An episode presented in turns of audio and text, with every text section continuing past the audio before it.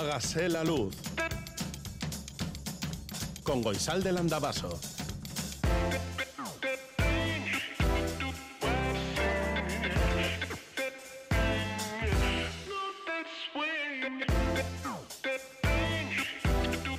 Kaixo, egunon guztioi goizeko zazpiak eta bost minutu dira. Azkenengo eguna, fin de 2023, un año del que apenas nos queda la despedida. Este suele ser un momento para hacer balance, para huir hacia adelante, para reunirse, para alejarse, para comer, para tantas y tantas cosas.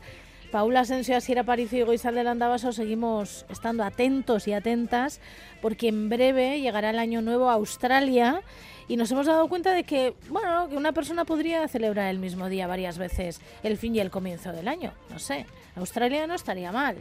Un poco lejos, pero bueno, ¿tú dónde querrías celebrar este fin y comienzo de año? 688-840-840 con el 0034 si escribes desde Iparralde. Este es el WhatsApp de Radio Euskadi. Hágase la luz arroba itv.eus es nuestro email.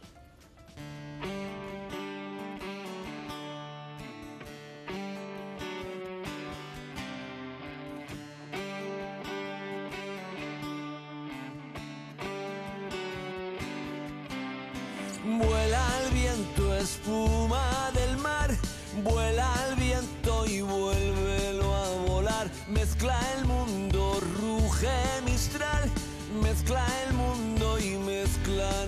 con él. Ahórrate esas palabras de amor que nadie va a comprender, ni tan solo yo.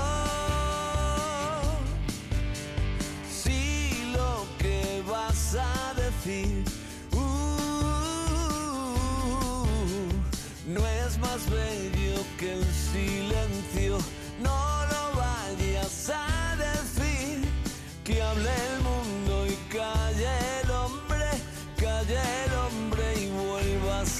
Mezcla el mundo, ruge mistral, mezcla el mundo y mezclanos con el ruge mistral.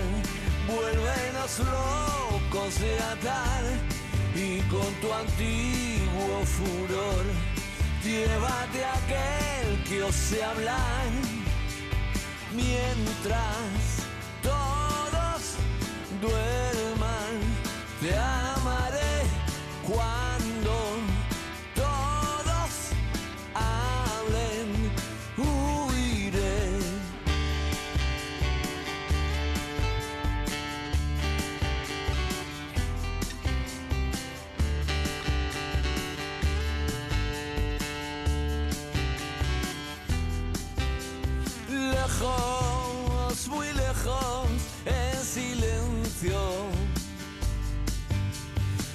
Lejos, muy lejos, en.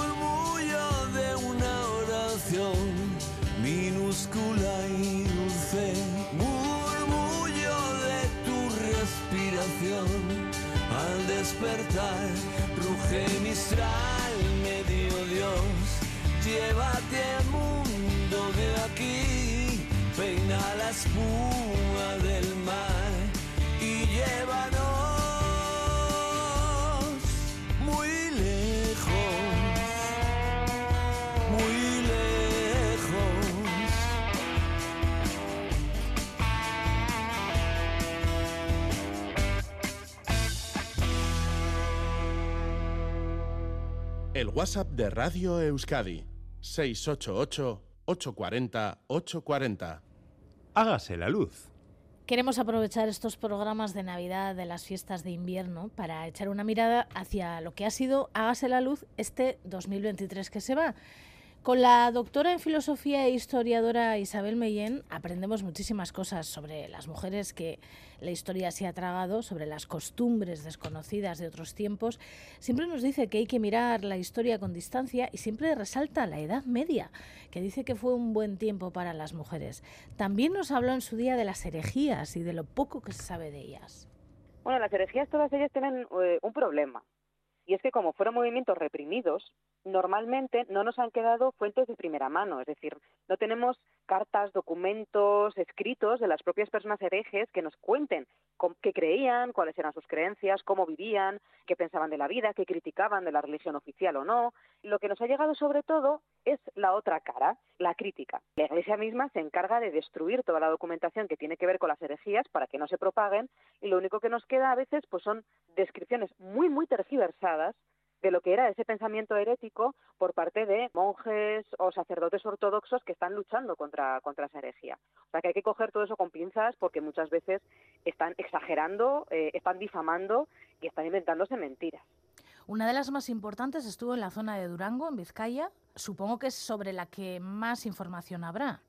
Bueno, estamos hablando de la herejía de Durango, ¿no? La herejía de Durango es una herejía que tuvo lugar a finales de la Edad Media, no solamente en la villa de Durango, sino también pues un poco en toda la comarca, ¿no? Afectó pues a bastantes antiiglesias de la zona, también llegó incluso a regiones limítrofes, tuvo algún eco en Lequeitio, o sea que bueno, fue una herejía que se desarrolló eso durante el siglo XV por toda esa zona y bueno, pues lamentablemente no la podemos conocer al 100% porque además de estas dificultades que te cuento, resulta que ha desaparecido información fundamental que estuvo custodiada en la iglesia de la localidad y que ha ido desapareciendo con los siglos. Muchas veces se ha hecho desaparecer por ser considerada peligrosa.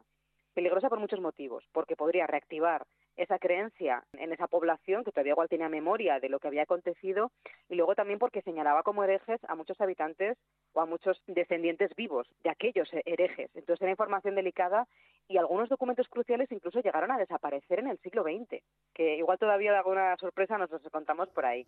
Pero lamentablemente no se conoce demasiado, aunque se ha podido más o menos trazar cuáles fueron las principales líneas o eh, los principales hechos que tuvieron lugar en esa zona. Bueno, ¿podríamos saber quiénes fueron las personas que conformaron esta herejía? Sí, tenemos incluso nombres y apellidos de, de los líderes y alguna pequeña biografía. Los líderes del movimiento fueron franciscanos. Tenemos que pensar que el franciscanismo fue un movimiento que desde el inicio, desde que apareció San Francisco en el mapa, molestó muchísimo a la Iglesia oficial, porque lo que buscaba el franciscanismo era una vuelta a los orígenes, sobre todo a la pobreza, a una vida mucho más austera y criticaba la opulencia que tenía en ese momento el papado, los obispados y, muchos monasterios. Pero en, ahí, en vez de reprimir ese movimiento, lo que hizo la Iglesia fue acogerlo, porque vieron que estaba ganando tanta fuerza y que era tan carismático el líder que no iban a poder reprimir semejante cambio de mentalidad. Por eso la hicieron una orden dentro de las muchas que había dentro de la iglesia, la absorbieron y de alguna forma consiguieron neutralizar ese movimiento. Pero aún así, dentro del franciscanismo había pues personas o franciscanos que eran mucho más radicales, que se llamaban de la observancia y que querían de verdad acabar con la jerarquía eclesiástica. Unos pocos de esos miembros acabaron en Durango y empezaron a predicar por la zona. Algunos son Alfonso de Mella, Fray Guillermo de Albisia, Fray Ángel Tobar y Francisco de Castillo. ¿Y qué se supone que predicaban? Pues no se sabe a ciencia cierta.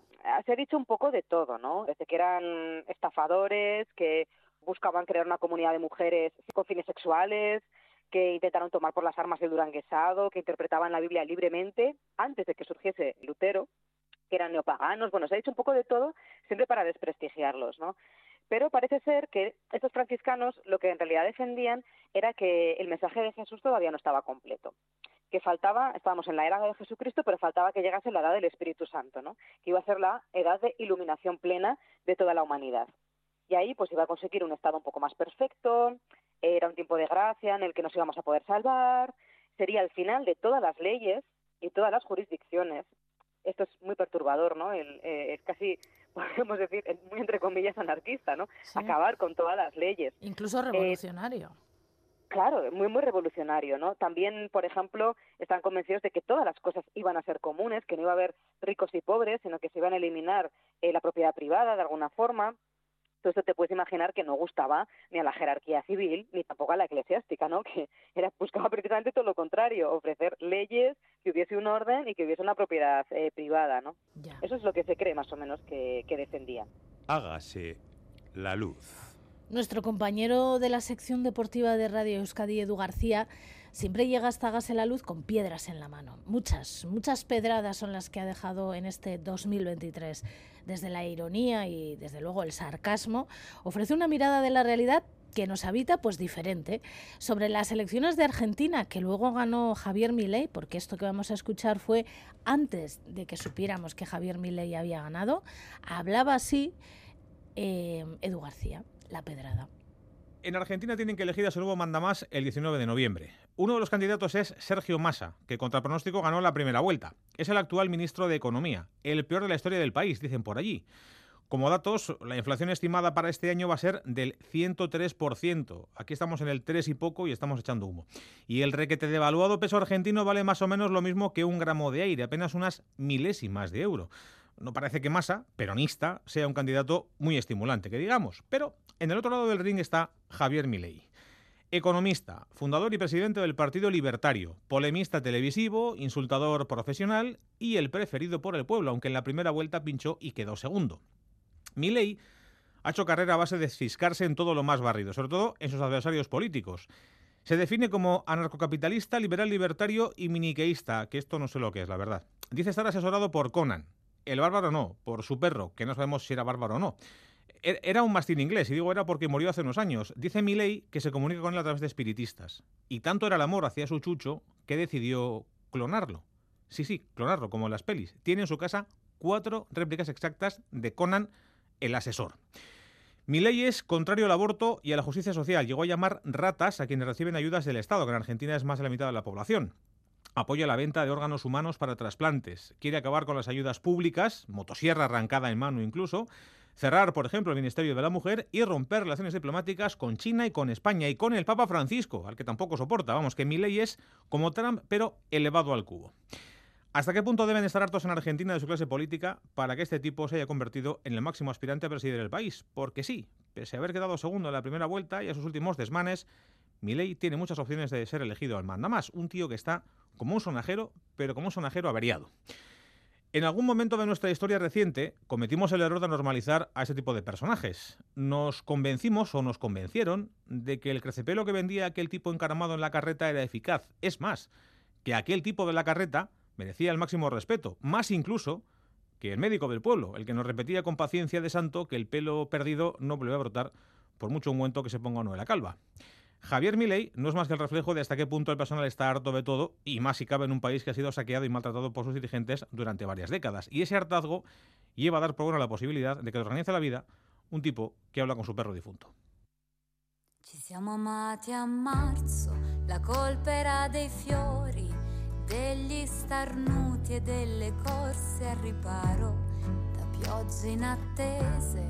E del mio compleanno che doveva arrivare. Ci siamo amati a maggio, la colpa era del letto, delle biciclette e delle ciliegie da mangiare sotto l'albero, delle madri e le gonne leggere. Ci siamo amati a lungo, poco a poco. Ci siamo amati a lungo, troppo poco, ma se mi stringevi cantando canzoni scordate, era colpa tua dei tuoi occhi e del primo vento che annuncia l'estate. Ci siamo amati a giugno, la colpa era del caldo e delle giornate inondate di luce, dei bambini per le strade e dei progetti di viaggi da fare. Siamo amati agosto, la colpa era del mare, delle cicale, delle stelle cadute, dei turisti coi sandali, del le piazze deserte, ventagli. Noi ci siamo amati a lungo, a poco a poco. Ci siamo amati a lungo, troppo poco,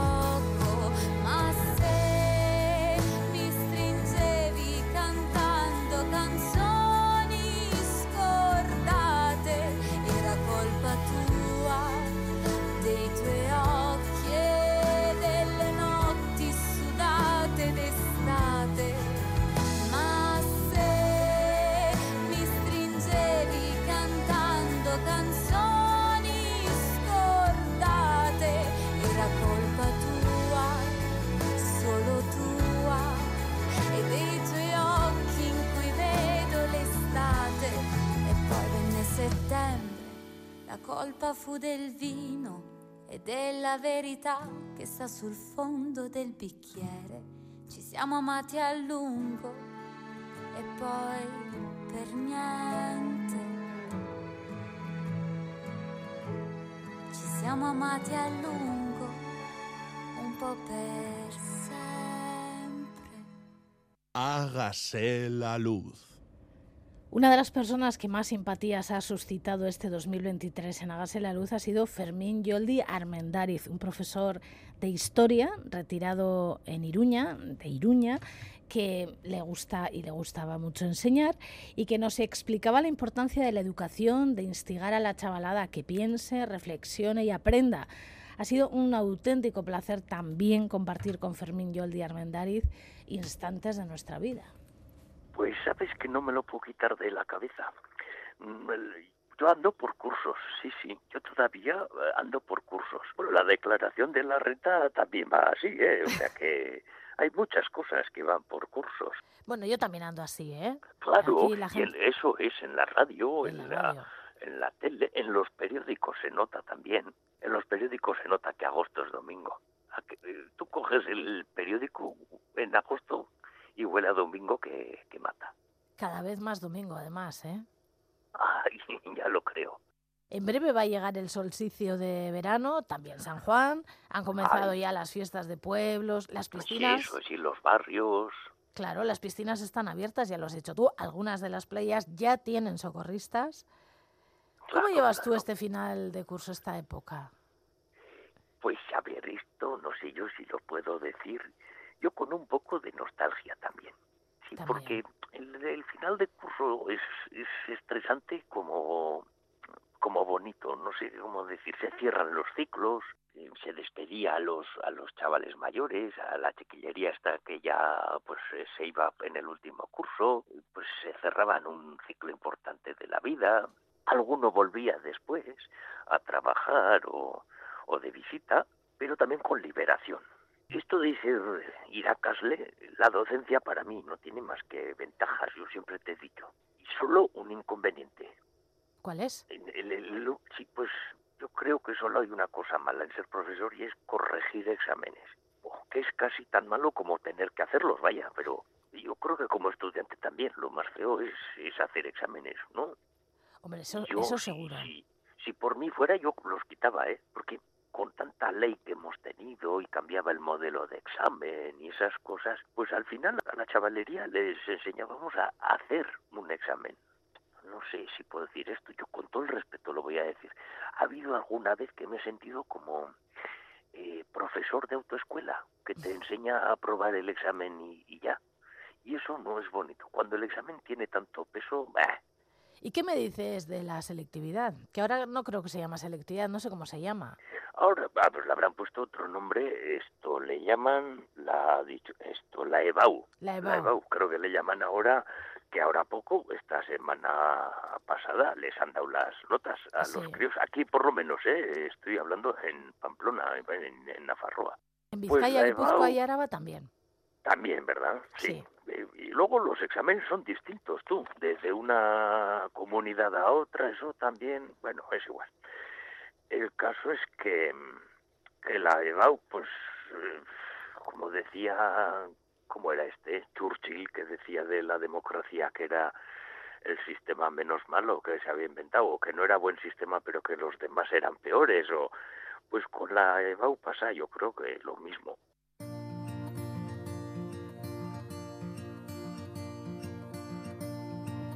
Només quedaves tu, la plaça estava buida, el sol seguia encès, però ja no era de dia. Buscava algun petó que fes que no marxessis, que egoista sóc, només volia que et quedessis. Tu en Menorca i jo a l'escala, però ens banyem al mateix mar. Deixo que l'aigua salada m'acaroni si no estàs. Quan t'esperi a la tornada, m'hauràs de venir a buscar. Jo vull les coses clares, no vull haver de pensar. Si el temps t'explica tot.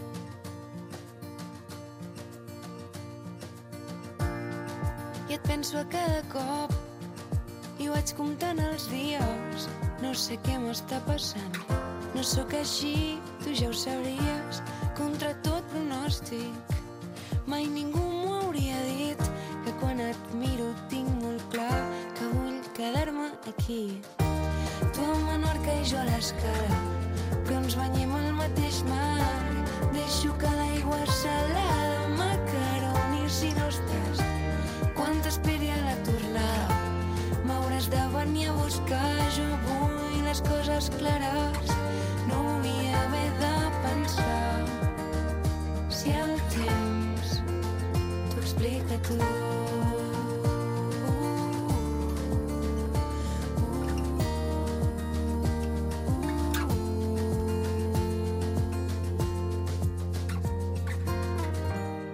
si el temps t'ho explica tot, que m'ho expliqui a mi també.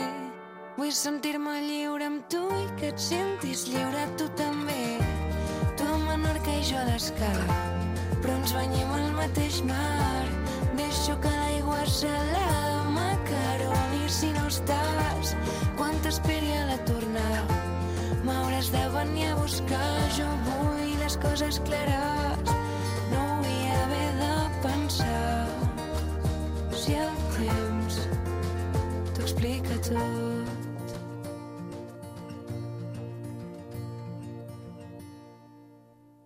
Hágase la luz. Mañana sol. Mañana sol. Y buen tiempo. La predicción en Hágase la Luz. Según Euskalmet, este domingo a primeras horas el cielo quedará cubierto y se producirán chubascos más frecuentes e intensos en la mitad norte. Durante las horas centrales remitirá la lluvia y las precipitaciones serán escasas por la tarde-noche, abriéndose además algunos claros. Por la mañana el viento pasará a soplar del oeste y perderá fuerza de manera notable en el interior, aunque todavía será intenso en la costa. Temperaturas máximas 2 o 3 grados más bajas, las mínimas se registrarán a últimas horas, la cota de nieve puede situarse eh, por la tarde ligeramente por debajo de los 1.500 metros, pero apenas precipitará bajo esos metros. Las temperaturas de nuestras capitales en estos momentos son de 13 grados en Bayona, 12 en Bilbao, 9 en Donibane Garasi, 13 en Donostia, 11 en Gasteiz, 6 en Iruña y 14 en Maule. Y en algunos pueblos hay 11 grados en Atarratze, 13 en Biarritz, 10 en Eleta, 8 en Falces, 11 en Legutio, 13 en Mendaro y 12 en Siorza, Bolívar. Y más allá, en otras ciudades hay 6 grados en Roma, 4 bajo cero en Ottawa, 3 en Berlín, 6 en Glasgow, 8 en Barcelona, 9 en Bruselas, 11 en París, 5 en Madrid, 8 en Lisboa, 15 en Santiago de Chile, 16 en Johannesburgo, 12 en San Francisco, 11 en Quito, 1 en Moscú y 9 en Ámsterdam.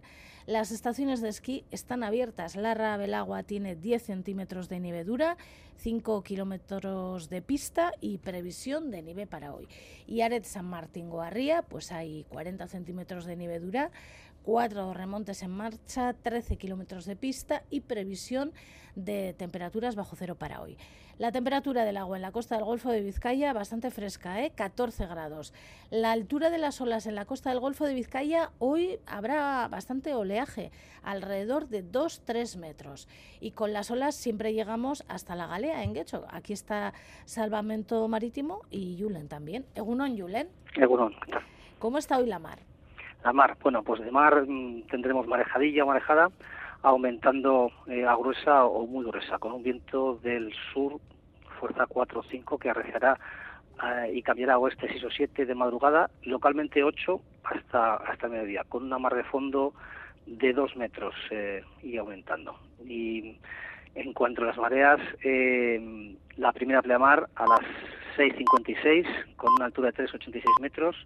Después la primera bajamar a las 13 a las 13 horas 14 minutos con una altura de 1,13 metros. La siguiente pleamar, la, la segunda por la tarde a las 19 horas 20 minutos con una altura de 3,54 y la siguiente bajamar eh, se pasa de día y se pasa de año. Vale, pues nada, la siguiente bajamar será el año que viene por la mañana para pasear por la playa fenomenal, porque no va a llover tampoco.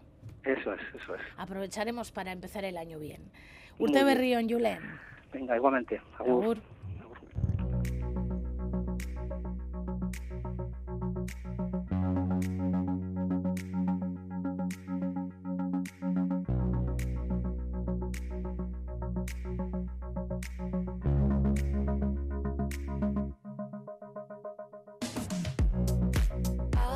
Karabaj, garaiaren amaiera mingocha. Este es el titular de la noticia de portada principal de Berría.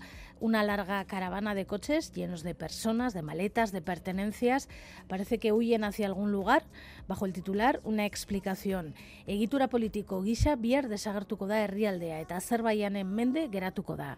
Ieslariek bizi berri bat eraiki behar dute orain. En France 24 también recogen imágenes sobre el éxodo de miles de personas hacia algún lugar, del bloqueo humanitario a la disolución, el recorrido desgarrador de, de Nagorno-Karabaj en 2023. Y explican que mañana dejará de existir la República de Nagorno-Karabaj y que la zona la controlará Azerbaiyán mientras miles y miles de personas de etnia armenia huyen de lo que hasta ahora ha sido su hogar. En las páginas de The Guardian y en otros muchos diarios hay una cara conocida para la afición al cine. Se trata de Tom Wilkinson, un actor británico que ayer fallecía a los 75 años de edad. El actor es muy conocido entre las eh, otras películas, ha actuado en Full Monty y en el diario británico han recogido las declaraciones de otro actor, de un compañero suyo de Full Monty, Robert Carlyle, que ha dicho todas las personas que tuvieron el placer de trabajar con él lo extrañarán profundamente. Una noticia, como decimos, que recogen varios diarios británicos como de Independent. Y en este hay otra noticia que nos ha llamado la, la atención y nos ha parecido interesante. La mayoría de la ciudadanía británica cree que el Brexit ha sido malo para su economía. Otro fallecimiento, el de Nicolás Segurola Bercholari, fraile de Aránzazu y fundador de la Escuela de, Pastor, de Pastores, lo recoge Berría y también lo recoge el diario Noticias de Guipúzcoa. Sobre la inteligencia artificial hay varias noticias. Una está en The Guardian. Escribe un artículo John Naughton y lo ha titulado A pesar de todo el revuelo en 2023, todavía no sabemos cuál será el impacto de la inteligencia artificial a largo plazo. Y entre otras cosas escribe, siempre sobreestimamos los impactos a corto plazo de las nuevas tecnologías, mientras subestimamos enormemente sus efectos a largo plazo. La otra noticia que tiene relación con la inteligencia artificial es una entrevista en Gara a Anne Iturzaeta Aguirre. Ella es una, vamos a llamarle, arquitecta de la nube en Microsoft, que es donde trabaja, y dice, justizia soziala jokoan dago, adimen artificial arduratsu bat behar da. En esta entrevista, Anne Iturzaeta dice muchísimas cosas, entre otras. Euskararentzat aukera itzela da itzultzaile automatikoak posible egin dezakelako arreta hizkuntza honetan jasotzea. Baina arriskua ere badu jendeak euskarez ikastea itzultzaile automatikoa dagoelako. Bestalde zerbitzu publikoak modernizatzea lehentasuna da gauden mendean ez duelako zentzurik paperak galtzeak. Y hablando de euskera, en caseta.eus han entrevistado a Idurres Quisabe, ella es la secretaria general de Concheyua, lleva más o menos un año en este trabajo y dice, la realdi lingüistikoa agendan sartu behar da euskarak hizkuntza bizi izaten jarraitu dezan. En BBC, noticias de otra índole, noticias que nos hace girarnos hacia Venecia, hacia la ciudad, hacia esta maravilla de la humanidad. Bueno, Venecia prohibirá los grandes grupos de turistas y los altavoces. En la noticia explican que se prohibirán los grupos de más de 25 personas y también eh, los altavoces. La prohibición entrará en vigor el próximo junio de 2024, claro. En la tribuna de Genève sobre Corea dicen Kim Jong-un descarta cualquier reconciliación o reunificación con el sur, se refiere al sur de Corea. Otro tema que está ocupando cada vez más espacio en los diarios hace referencia al actor francés Gérard Depardieu.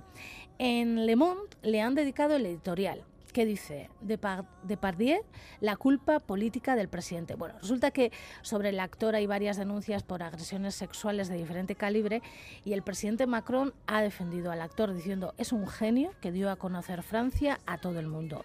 Y en este editorial de Le Monde escriben, ¿cómo puede el presidente de la República, que afirma haber hecho de la violencia contra las mujeres y la igualdad entre hombres y mujeres las dos grandes causas de sus dos quinquenios, sin una palabra para quienes dicen ser víctimas del actor asociado? Estos comportamientos detestables e indignos con el país que encarna el jefe de Estado.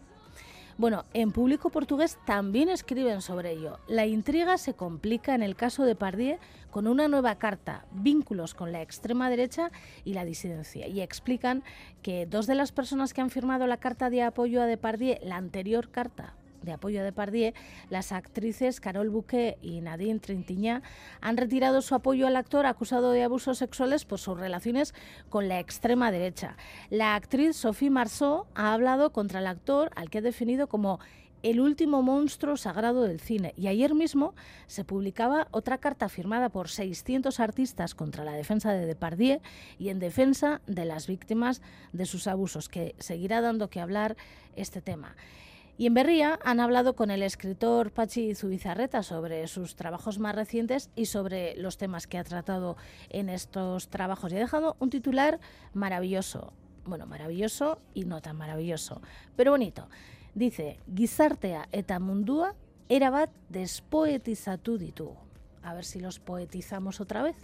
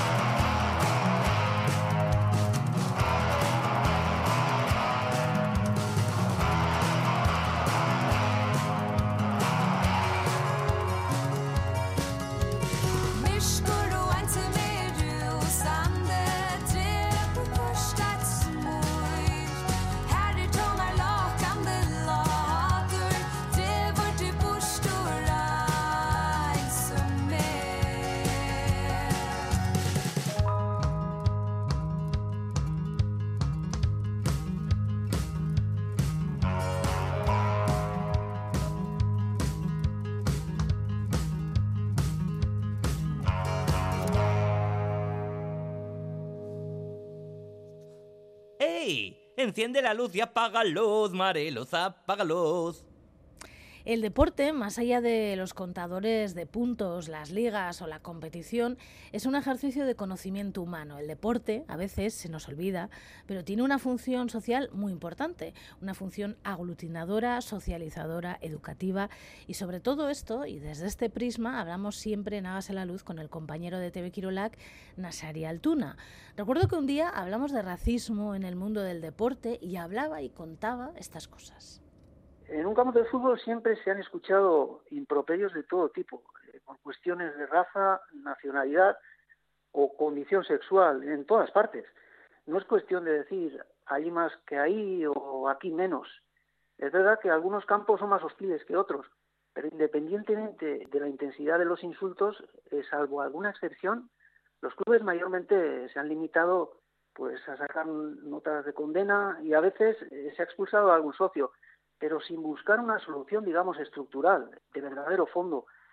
Hace unas semanas, por ejemplo, en el Bernabéu, Pep Guardiola escuchó casos homófobos y nadie se rasgó las vestiduras en Real Madrid, por ejemplo, eh, como tampoco el resto de clubes del Estado, cuando a Michel, el antiguo futbolista del Real Madrid, eh, uno de los más emblemáticos, le cantaban aquello de Michel Maricón. Nunca pasó nada. Eh, nadie en el ejercicio de su trabajo debería aguantar este tipo de situaciones y en el fútbol eh, se han dado y se siguen dando. Quizás a partir de lo de Vinicius eh, y, toda la polvareda que se ha levantado, quizás comiencen a cambiar las cosas, pero para todos y todas, eh, no solo cuando tu club sea la víctima, también cuando lo sea el equipo rival en tu propia casa. Las denuncias, decíamos, que a nivel internacional no se han hecho esperar, especialmente han sido duras las palabras de Lula da Silva, el presidente de Brasil. En Brasil eh, están indignados porque les toca directamente. Arroparon a Vinicius denunciando el incidente de forma enérgica. El presidente de gobierno Lula da Silva personificó la indignación de sus compatriotas. Es lógico y normal, eh, pero en su país el racismo estructural existe y también eh, se ha manifestado en el fútbol. Las comunidades más desfavorecidas han estado relegadas en Brasil. En 1950 ocurrió un hecho muy triste. Cuando Brasil pierde la final del Mundial, que ellos organizaron ante Uruguay, la hinchada echó la culpa al portero Macís Barbosa. Se convirtió en una especie de apestado. La gente eh, le dio la espalda y tuvo que cargar toda su vida con, aquella cruz. Macís era afroamericano y cuando su país volvió a organizar el Mundial, seis décadas después, en los flamantes estadios que albergaron el torneo, la gran mayoría de aficionados y aficionadas eran de raza blanca. Y esa no es la realidad social de Brasil. Luego llegó el ultraderechista Bolsonaro al poder y muchos futbolistas negros de grandes estrellas le apoyaron e hicieron campaña por él. Las grandes contradicciones del ser humano. Ahora es cierto que se están tomando medidas para crear protocolos de acción más contundentes en Brasil con respecto a actitudes racistas, pero el contexto es el que es. ¿Y qué pasa, por ejemplo, en el Estado francés o en, otros estados, repúblicas, países europeos, Inglaterra, Alemania, Italia? En Italia también eh, ha habido episodios muy desagradables Ahí tampoco se han caracterizado por buscar soluciones drásticas. Muchos futbolistas de origen africano han sufrido insultos racistas. Mario Balotelli, por ejemplo, que se enfrentó a la grada como lo hizo Vinicius el otro día. A Samuel Eto'o, cuando jugaba en el Inter de Milán, le cantaban que se fuera a vender rosas al metro. El camerunés también sufrió un incidente eh, muy desagradable en Zaragoza, cuando era jugador del Barcelona. Ante los insultos de la grada, paró el partido y quiso marcharse del campo. Y estos días pasados eh, reconocía el árbitro de aquel partido que con la perspectiva del tiempo habría suspendido el encuentro. En ese sentido, eh, la FIFA contempla esa posibilidad en su protocolo de acción, pero no es de obligatorio cumplimiento. El organismo internacional solo sugiere a sus afiliados que lo apliquen.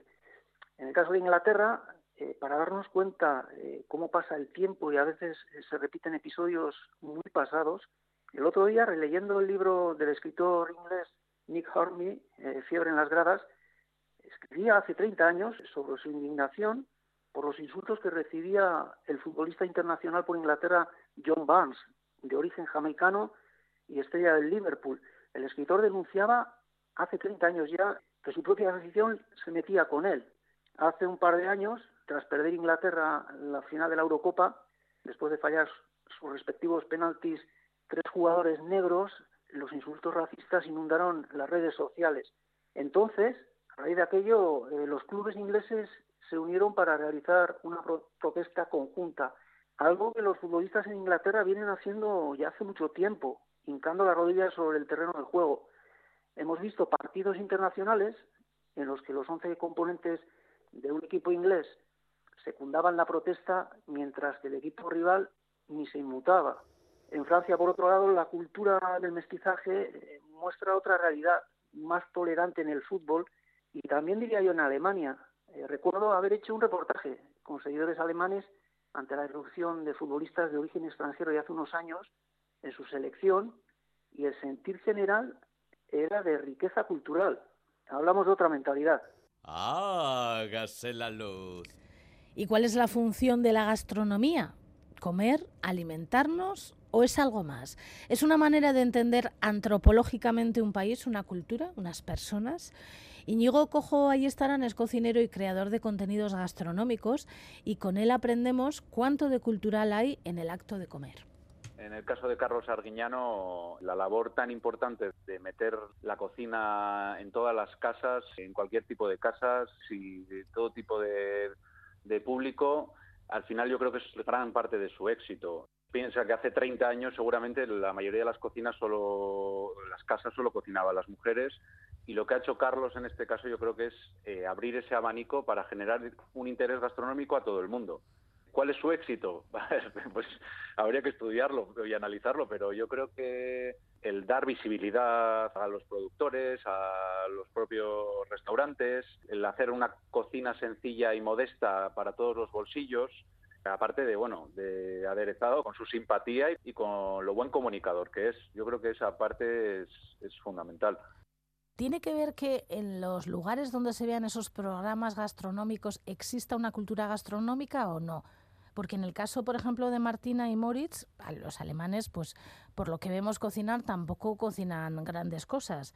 En Gran Bretaña, que tampoco es una gastronomía a resaltar, está Jamie Oliver, que tiene mucho éxito también. A ver, yo creo que la, mayoría de los programas a día de hoy ya, eh, más que de cocina, deberíamos de llamarlos de entretenimiento.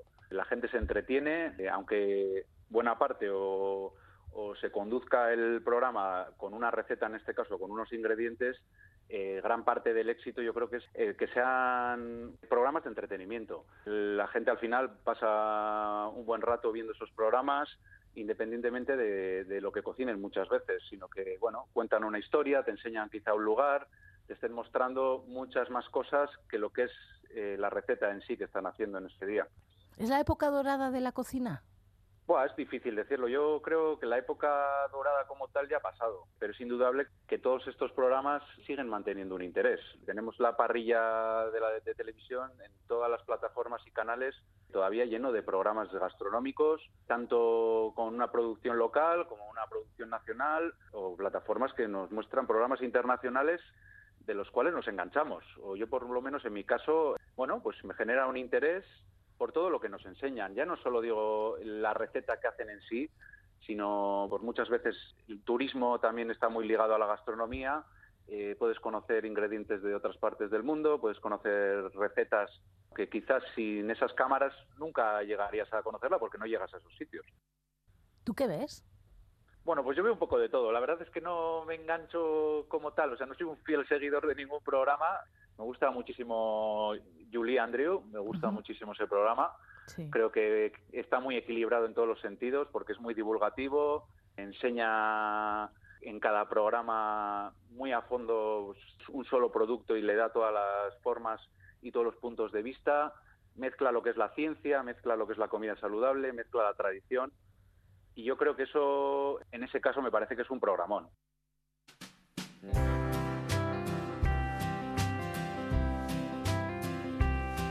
My heart was a dancer. No, you don't need to know her name. She could turn on a nickel and give you back four cents and change. My heart was a dancer. She made her living on her toes.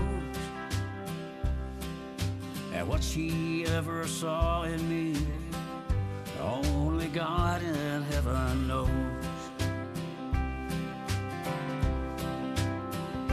I used to sit at my table, just me and whiskey all alone, watching my heart dance. And each night I'd try to take her home. Others would try to show my heart a better way to feel. My heart was a dancer. Oh, heart, please don't be still.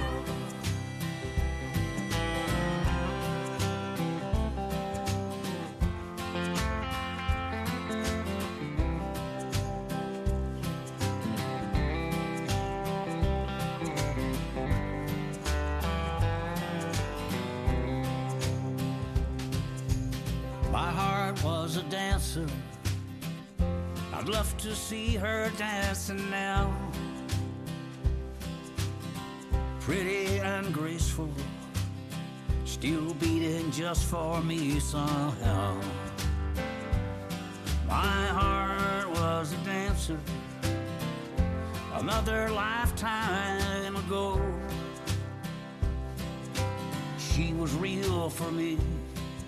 Before the others, it was all just a show.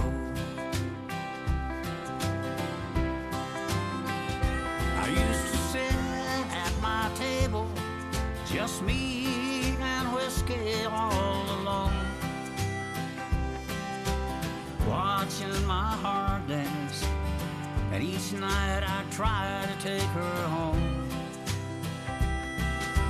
Others would try to show my heart a better way to feel. My heart was a dancer.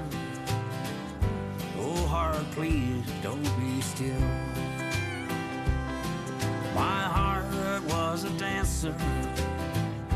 Oh, heart, please don't be still.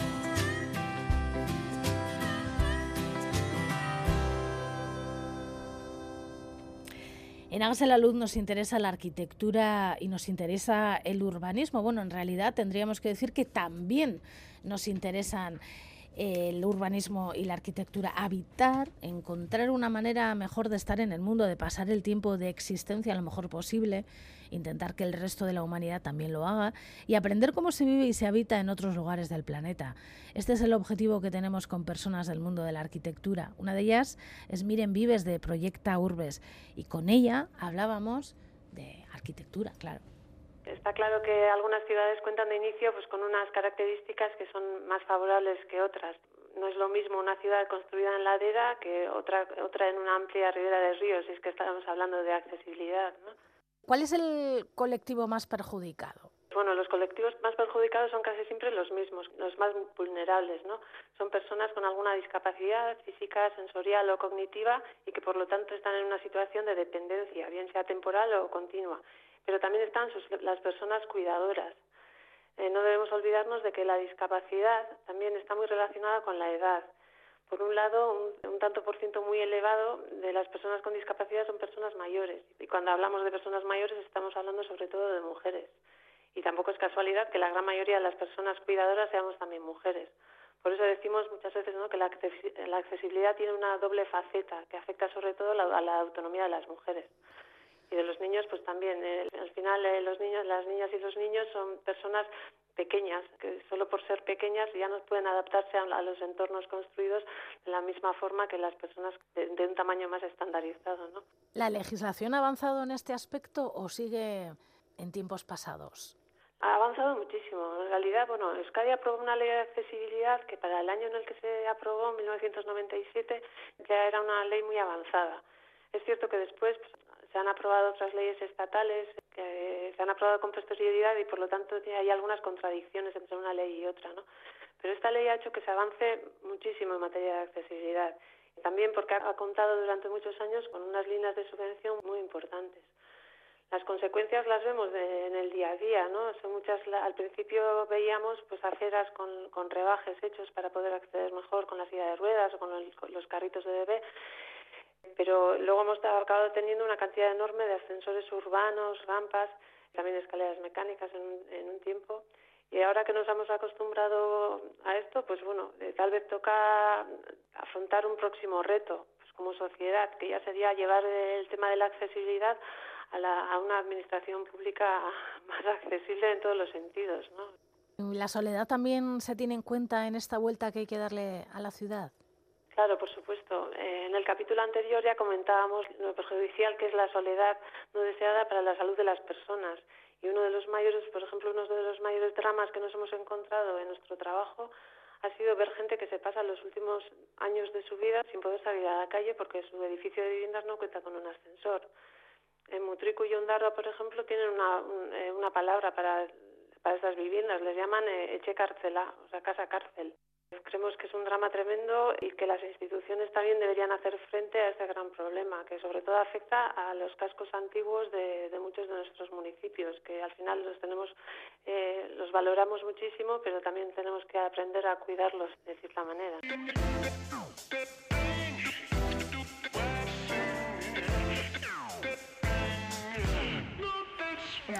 Cuatro minutos para las ocho de la mañana. A esa hora, Aitziber Bilbao tomará el relevo y el testigo de la información en directo aquí en Radio Euskadi desde el estudio 1, como decimos, en riguroso directo. Volveremos la semana que viene. Bazterretik ibili, zaindu maite dituzun horiek eta urte berri on. Datorren urtera arte. Herriak ta hizkuntzak zuten norantzari Gai gehiago lotu zaio lengo ardatzari. Ta munduak hartu du nitxura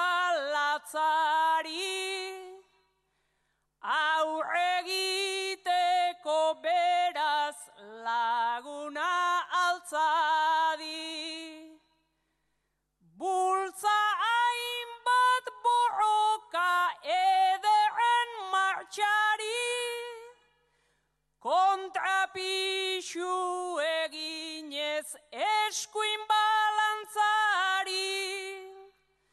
Txapela bete indar mingaina dantzari. Borroka irabazteko desesperantzari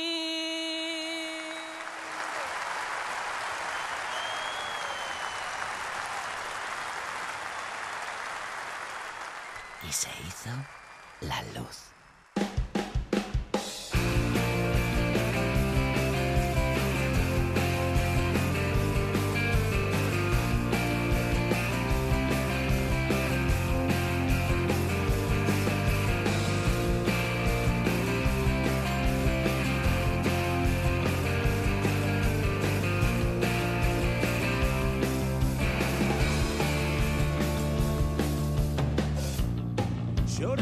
Kantari, kantari leioa. Argia haietu belarra nahi du. Barneko hutsa